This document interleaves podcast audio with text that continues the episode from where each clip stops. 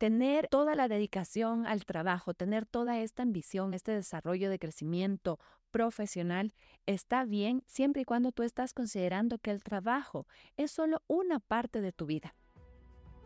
Bienvenida a La Líder, mi podcast donde comparto consejos, opiniones, visiones y estrategias para ayudarte a desempeñar mejor tu rol de líder, ser una mejor profesional y ayudarte a encontrar un balance más sano. Acompáñame, compártelo y disfrútalo. El listado de pendientes que tú tienes en tu agenda es inmenso. El tuyo y el de muchas de las personas. Cantidad de llamadas, mensajes, temas por resolver, proyectos que analizar, más allá de todos los desafíos diarios que van llegando y eso sin contar con el listado de pendientes que llevas en tu vida personal. Sin embargo, esto no va a cambiar y está muy bien que tú tengas un excelente moral de trabajo, una ambición, un estándar de excelencia, de desarrollo y de crecimiento así de alto. Esto es maravilloso, va bien por ti, va acorde a tus valores, pero nada de esto debe estarte costando tu vida personal y tu vida profesional. Tener toda la dedicación al trabajo, tener toda esta ambición, este desarrollo de crecimiento, profesional está bien siempre y cuando tú estás considerando que el trabajo es solo una parte de tu vida. Yo le digo muchas veces a varias de las clientes con las que converso, el trabajo debería ser únicamente un tercio de nuestra vida. Ahora bien, hay casos en los que dices, pero es que eso es lo que a mí más me apasiona, es lo que más me gusta hacer, es lo que yo más quiero hacer, es a lo que más me quiero dedicar. Está bien, pero aún en esos casos, el trabajo no puede ser el 100% de tu vida. Y hay tres motivos específicos por qué te digo el día de hoy que tú tienes que empezar a salir a una hora decente del trabajo, que debes empezar a desconectar de tu trabajo, ya sea que trabajas desde casa o en la oficina, a una hora y de tal manera en la que sí te permitas a ti tener una vida personal, una vida familiar o hacer aquello que a ti te guste. Primero, porque está realmente comprobado que si es que tú te permites este tiempo de reflexión, de introspección, de desahogo, de despejo, ganas determinadas habilidades que son indispensables para el desarrollo del trabajo, que es de la creatividad y la perspectiva.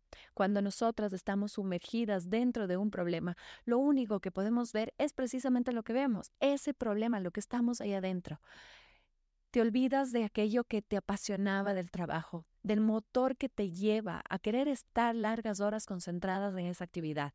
Al olvidarte de eso, tú no puedes dar ese siguiente paso porque pierdes perspectiva y pierdes creatividad. Así que es momento de que destines, esta es la primera solución, destina un periodo de tiempo a la semana en el que dediques actividades para tu enriquecimiento y desarrollo de la creatividad y de la perspectiva. ¿Qué pueden ser estas? Porque muchas veces también me lo dicen, es que en realidad no tengo nada que hacer y cuando llego a la casa me dedico a ver televisión, pierdo el tiempo, no hago nada. Que sean actividades que te permitan la creatividad y la perspectiva. Creatividad en el sentido de todo aquello que te conecte contigo misma, con tu esencia, con las actividades que a ti más te gusta hacer, las canciones, el arte, dar paseos, conversar con personas, y aquí viene la perspectiva, personas que te acompañen a crecer, personas que te ayuden, que sean este desarrollo, este impulso, mentores, coaches, colegas de trabajo que admires, algún familiar que esté en un punto de su carrera profesional que a ti te genere una cierta inspiración, sino la curiosidad de disfrutar en el silencio de tu soledad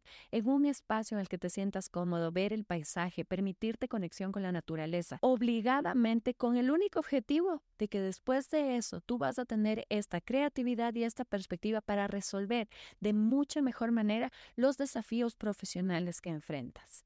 Segundo, quiero que consideres que más tiempo en el trabajo no necesariamente significan mejores resultados. Y esto no significa que no esté bien quedarse hasta altas horas de la noche o estar sumamente comprometidas con el trabajo en determinadas épocas que así se necesita. Cuando llegan auditorías, cuando llega algún requerimiento de alguna de las entes de control, cuando estamos en cierres de mes, cuando enfrentamos un nuevo desafío, clientes, en cualquiera de estas situaciones. Lo entiendo, pero esta debe ser la excepción y no la regla.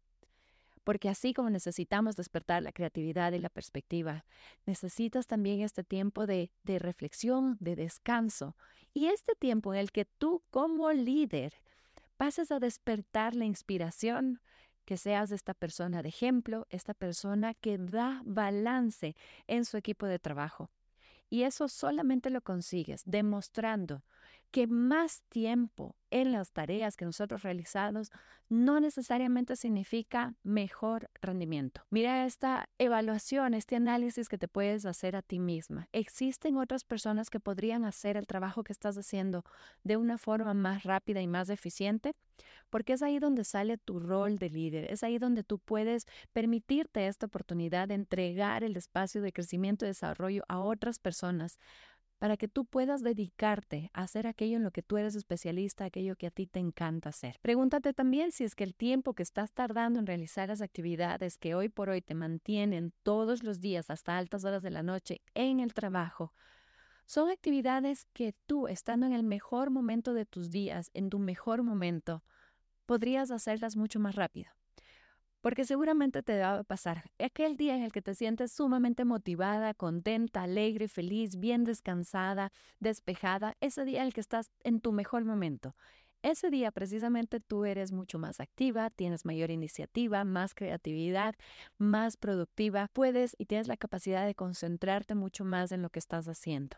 Entonces, si tú te permitieses más de estos días y tuvieses una mejor capacidad de ser más productiva, de mayor concentración, de mayor delegación, de mayor liderazgo en general, entonces el resultado que podrías alcanzar sería muchísimo más alto. Pero para eso, por supuesto, debes planificar la estructura de tu agenda de tal manera que aquellos días en los que se trata de exigencias más allá de las horas de trabajo sean la excepción y no la regla. Para eso, ¿cuál es la solución? Tú puedes aprovechar de determinados espacios en la agenda para ir avanzando, preguntando, delegando y sobre todo gestionando el trabajo con la proyección que tú, como te lo dije en el punto anterior, ya te vas a regalar ese tiempo para ti, ya te vas a dar ese tiempo fuera de la oficina, ese tiempo en el que también tus colaboradores, empleados, equipo y jefes pueden irse acostumbrando a que tú no estás disponible. Y el tercer punto por el cual tú de seguro esta semana mismo ya quieres empezar a salir por lo menos uno, ojalá dos días a la semana, desconectarte una hora decente del trabajo, es porque esto genera respeto y genera iniciativa. Aquella idea de que tenemos que mostrarles a toda la siguiente generación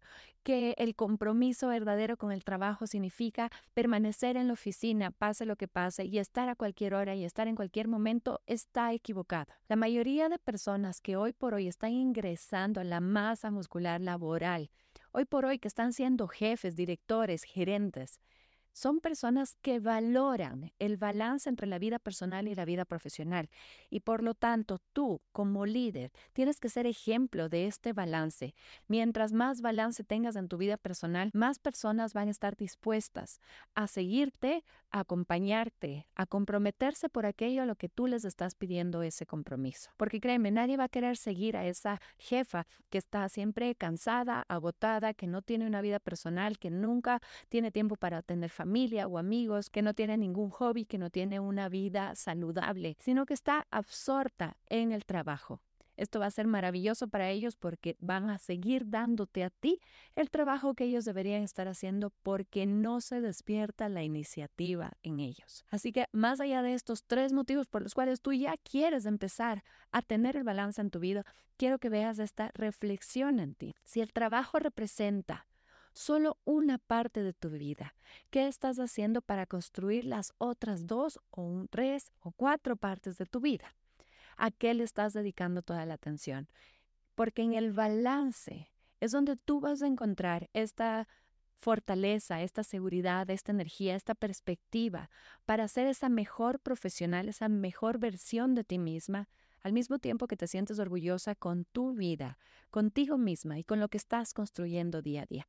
Así que manos a la obra, ya sabes, establece los rangos de acción, establece los horarios, permítete descubrirte, descubrir más de ti misma y descubrir de la vida y empieza a ser esa persona que inspira, que genera respeto, que genera iniciativa en su equipo de trabajo a través del ejemplo en un balance en su vida personal y profesional.